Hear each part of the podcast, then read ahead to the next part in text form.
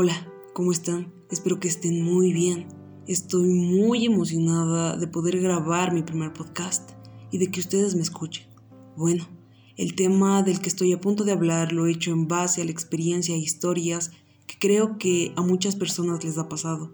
También lo he hecho en base a personas que me importan como amigos, familiares y desde luego, también estoy ahí. Muchas veces me he sentado a platicar con mis amigos y hemos tenido la oportunidad de hablar sobre depresión, ansiedad, ataques de pánico. Lo hablamos y lo debatimos una y otra vez. Lo hacemos constantemente porque sabemos que son temas comunes, pero todavía se enfrentan y se rodean de mucho tabú. Eso es lo que queremos erradicar, el pensamiento de que estos trastornos son un juego. Otra de las razones por las que hablamos de esto es porque sabemos que va en aumento en año con año y cada vez es más la gente que tiene depresión alrededor del mundo y en realidad nos gustaría hacer algo para ayudar.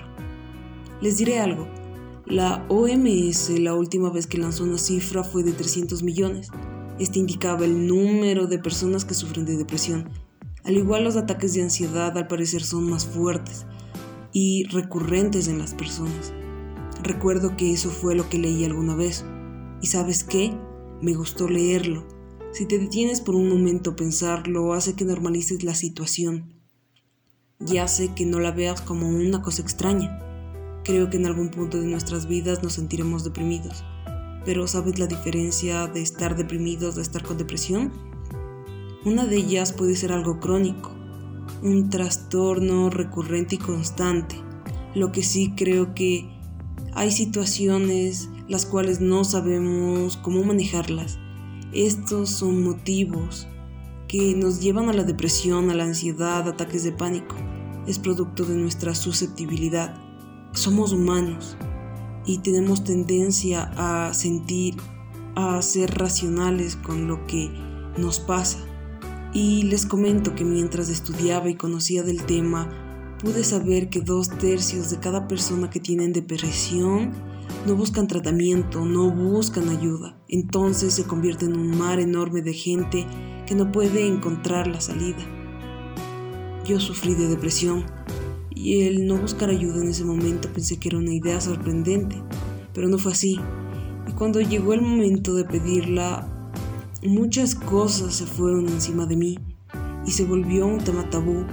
Empezaron a decirme que el ir a un psicólogo era solo para personas con demencia, que solo quería llamar la atención.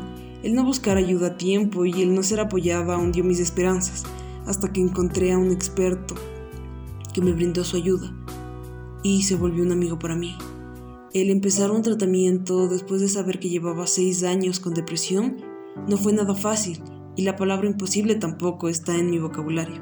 Lastimosamente, hoy no pudo asistir un gran amigo, que al mismo tiempo es un excelente profesional, pero me dio la oportunidad de contar su experiencia laboral. El doctor José Villavicencio me comentó que en todo el tiempo en el que he estado ayudando a sus pacientes le ha sorprendido la cantidad de adolescentes que se han acercado a él. Su preocupación es que este trastorno se está definiendo poco a poco como una pandemia, pero a la vez se siente cómodo que él puede ayudar a combatir este tipo de enfermedades. Las pláticas con sus colegas le ha ayudado a saber que existen patrones con alguna relación, pero ellos saben que cada caso es personal. Piensan que esto es un arma de doble filo porque nosotros como pacientes no nos dejamos ayudar fácilmente.